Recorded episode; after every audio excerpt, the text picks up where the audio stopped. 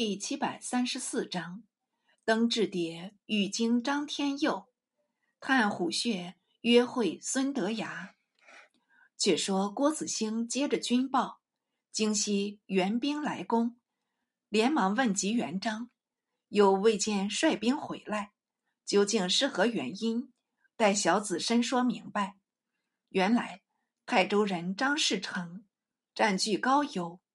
由原丞相托托督诸军进讨，大败士城部众，乘胜分兵围六合。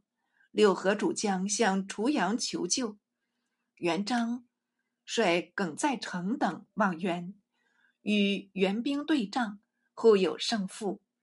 寻以援兵势大，未便久持，故意敛兵，潜入民舍，令遣妇女以门，击守痛立。援兵恐他诱敌，相率惊愕，不敢逼入，渐渐隐去。那时，袁相脱脱早闻之滁阳出售，想出了一条釜底抽薪的计策，竟分兵来攻滁阳。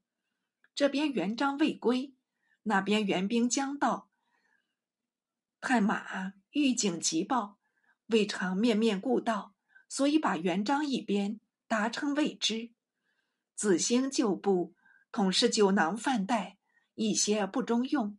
闻得这般警报，怎得不惊？怎得不慌？说明底细足令阅者一快。正是啊危急仓皇的时候，有一探马来报：朱将军回来了，是一位大救星。子兴得此一信，方将出鞘的回灵。收转身中，方欲出城亲亚，缓则堕渊，急则加息，是庸主待人常态。元璋已率众进城，彼此务叙，不及细谈，只与商量防敌的计策。元璋道：“火来水掩，兵来将挡，怕他什么？”子兴稍稍放心，遂命元璋出战。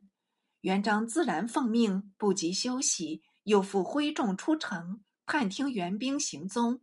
距城已不过十里，连忙设伏舰旁，令耿在成带着数百人渡舰诱敌，自己在城下立营，专待援兵到来，是为好谋而成。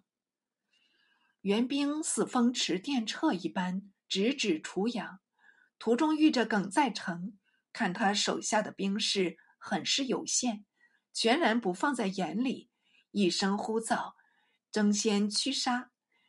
在城的兵好似风卷残云，顷刻逃散，分明诱敌。援兵奋力追赶，走进涧边，见败兵浮水易去，也纷纷下马，牵长射流。猛听得鼓角齐鸣。两岸林间杀出无数人马，前队都列着弓箭手，个个拈弓打矢向援兵射来。援兵躲避不及，忙急渡回，已是一半中箭，倒毙箭中。元璋见援兵中计，复率大队赶来，在城将吏闻元璋得手，也不待子兴命令，一拥而出，踊跃争功。此事若被惯计，幸援兵别无秘计，否则全城休矣。大众追了一程，还是元璋勒马停住，声言穷寇勿追，方才收兵。途中识得援兵器械不计其数，同事啊欢喜得很。返入城中，向子兴前报捷去了。元璋尚恐援兵再至，密嘱不屈戒严。玄文元相托托以削职充数，方喜未到。元朝大将只靠托托一人，他已贬谪，余人不必虑了。斯闻托托接连被臣远窜赐死，禁不住一喜一叹，含蓄不尽。令阅者自私，托托之贬死，关系元朝存亡，故特笔提名。是后话不提。且说元璋在除吴氏，复有一位长身铁面的英雄，自称从红县来投，姓名叫做胡大海，特来求见诸公。元璋闻报，即命严入，乔将过去，觉得相貌堂堂，威风凛凛，便起身相迎，令他旁坐。一问一答，无非是说行兵要紧，两下离痕是投机。元璋即命他为先锋。转眼间已是至正十五年，城中兵食日渐缺乏。子兴召诸将筹划军需。元璋进言道：“困守孤城，何处得粮？临近为河阳城，未经骚乱，想必储有积粟。何妨减将王取？”诸将笑道：“诸公子谈何容易？河阳虽小，城高池深，又有重兵守着，如何取得？”元璋道：“我亦非不知此，但不能立胜，还当智取。难道就坐困不成？”是己，子兴忙问：“即将安出？”元璋道：“从前攻明寨时。”曾得泸州兵三千，颇称勇敢。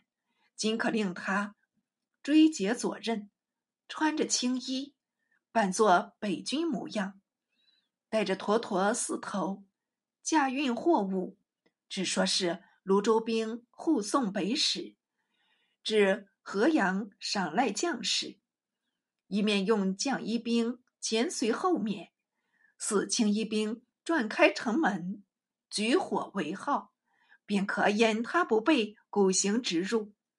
城池到手，还怕粮饷不为我有吗？子兴喜道：“此计甚善。”诸将以其声赞成。毛遂所谓公等碌碌，因人成事者也。当下令张天佑率青衣兵先行，耿在成。率将一兵后随，先后相隔数里，陆续向河阳进发。